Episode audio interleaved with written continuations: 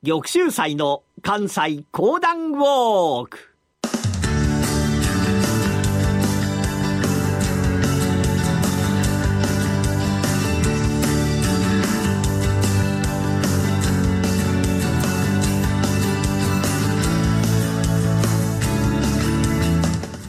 玉州祭の関西講談ウォーク。この番組はなにわの講談師玉田玉州祭さんにこれまで歩いてきた歴史上の人物や出来事にゆかりの深い関西のさまざまな土地をご紹介いただきます。今月お届けしている東堂高虎のお話も今回が最終回。大阪の陣にまつわるお話です。それではこの後玉州祭さんにご登場いただきましょう。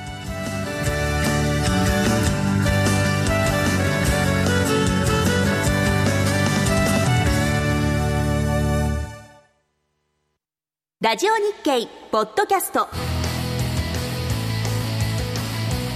過去に放送した番組の一部やポッドキャスト限定の番組を iPod などの MP3 プレイヤーでいつでもどこでもお聞きいただけます。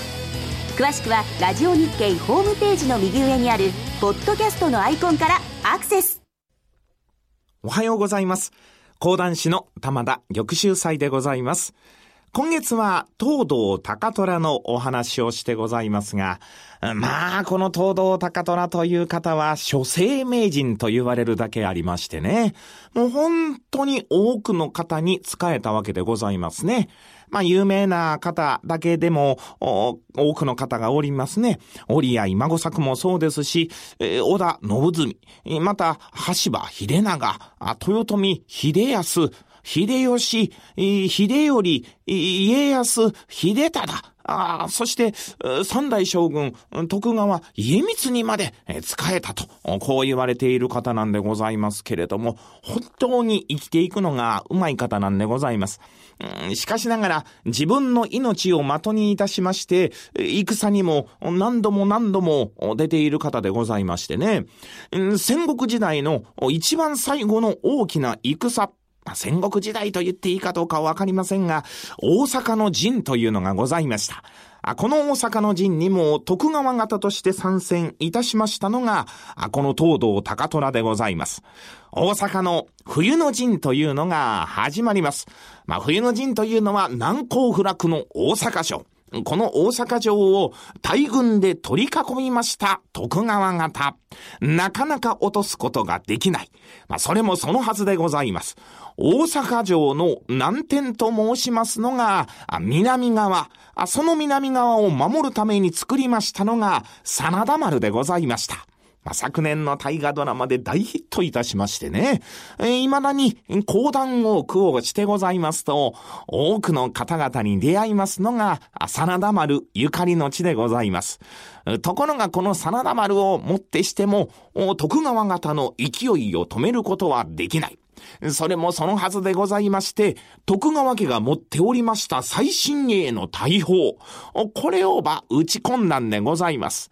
どこに飛ぶかがわからないような代物でございましたが、とにかく飛距離だけはあるもんでございますから、あの大阪城に向かって、あの大阪城の天守閣に向かって撃ったならば、どっかに当たる。まあ、これぐらいのもんで売ったんでございますが、あ、これが淀殿の近くに当たる。周りにおりましたものがみんななくなってしまいましてね。驚いた淀殿が、あ、こうはじゃ、こうはじゃ、これ以上の戦はするな。まあ、真田幸村もこれを止めることはできなんだ。あこれで結ばれましたのが講和。この講和によりまして、外堀、内堀が全部埋められてしまいます。こうして裸城となりました大阪城。この気を逃すような徳川家康ではございません。半年ぐらい後になりまして、徳川の軍勢がいよいよ大阪に向けて動き出した。その中におりましたのが、東堂高虎でございました。現在にも残ってございます八尾市。この八尾市のあたりに陣をば引きましたのが東堂高虎。目の前に陣を張っておりました大阪方が長宗我部森近でございました。四国の英雄。これが相退治をした。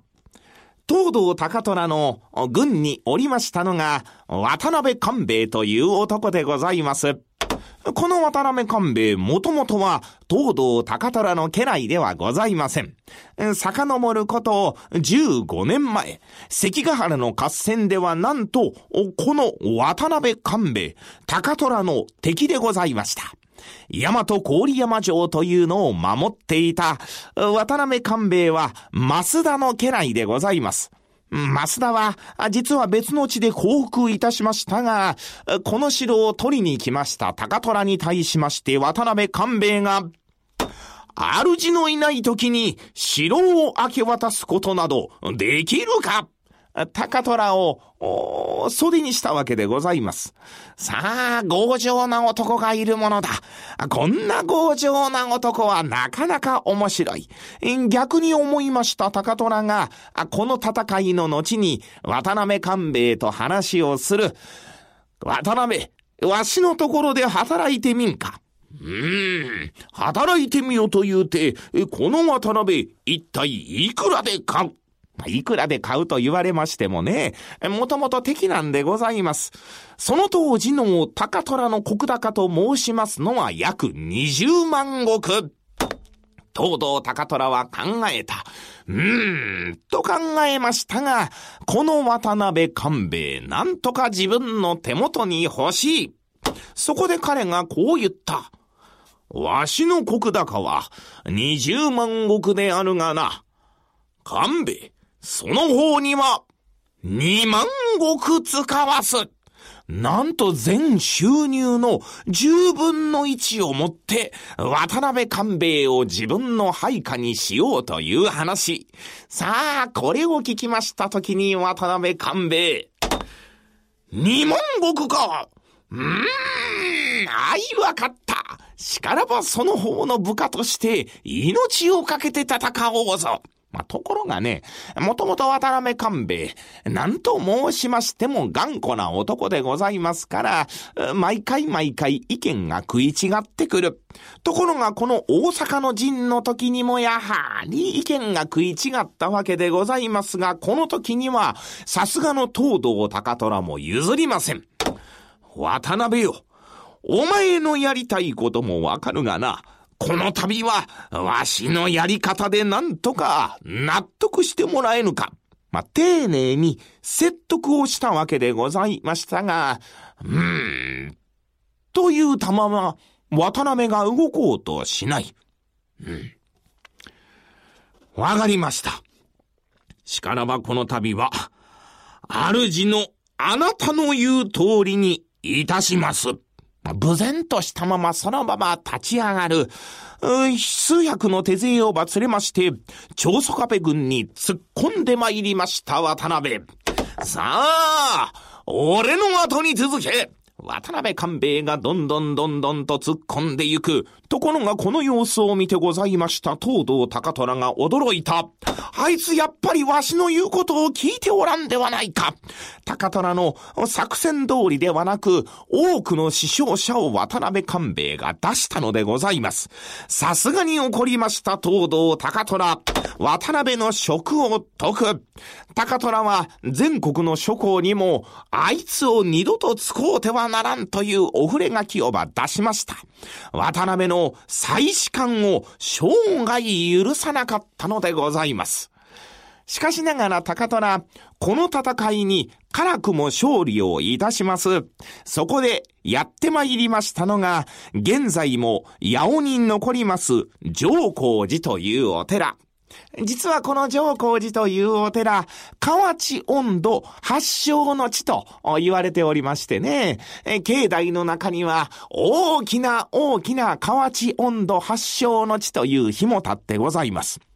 その境内へと上がり込んで参りました東堂高虎、そこで行いましたのが首実験でございました。高虎様、私はこのような首をば取って参りました。ん？そうであるか。見よ。そこで一つ一つ首実験をしてまいります。まあ、生臭い話ではございますが、やはり血というのが溢れ出す。その上を人々が歩くんでございますから、廊下には血の足跡というのが残ってくる。首実験が終わりまして、その上皇寺に多くの者が葬られたわけでございます。高虎がこの上皇寺を離れました時に驚きましたのが住職。はあ、えらいことじゃ。あ血があちらこちらに残っておるわい。その後一生懸命血を拭い去ったわけでございますが、しかしながらなかなか血が落ちない。ああ、こんな廊下を使っていくわけにはいかんわい。どうしようかと考えましたここの住職が、この床を天井に上げることにいたしました。床をば上へと持ち上げまして天井として使う。しかしながらその天井には血の足跡がずっと残り、今でもこの上皇寺には天井に血の足跡がついたものが残っているというお話が残っているんでございます。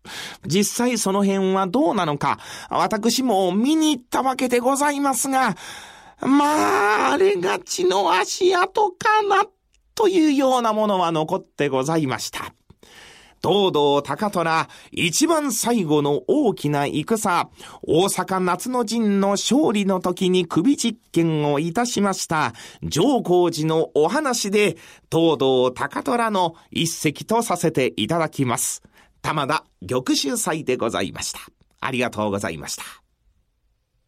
虎ノ門医学セミナーより良い地域連携医療を目指して、高度先進医療機関である虎ノ門病院の医師などが、医療の動向から身近な病気の治療、予防などを幅広く解説します。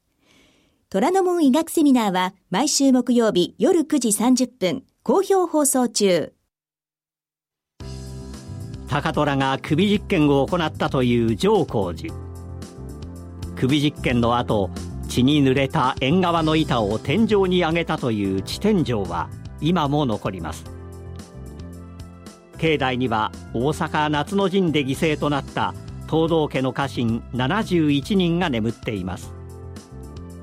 家臣が眠る東道家71子の墓はその前列に比較的大きな五輪の塔が6つ並び後列には小さな五輪塔が肩を並べるように配置されています。6つの塔は東道家の6人の重臣のもので境内の阿弥陀堂には高虎と6人の重臣の位牌が祀られています。現在上皇寺のウェブサイトでは大阪の陣の時代の貴重な古文書を見ることができます。この上皇寺は近鉄八尾駅から歩いて6分ほど。地天井や阿弥陀堂などは本堂から少し離れた場所にあります。詳しくは番組ホームページをご覧ください。玉州祭の関西講談ウォーク来月3月は安政南海地震の津波から村人を救った稲村の日の主人公浜口五両のお話です。どうぞお楽しみに。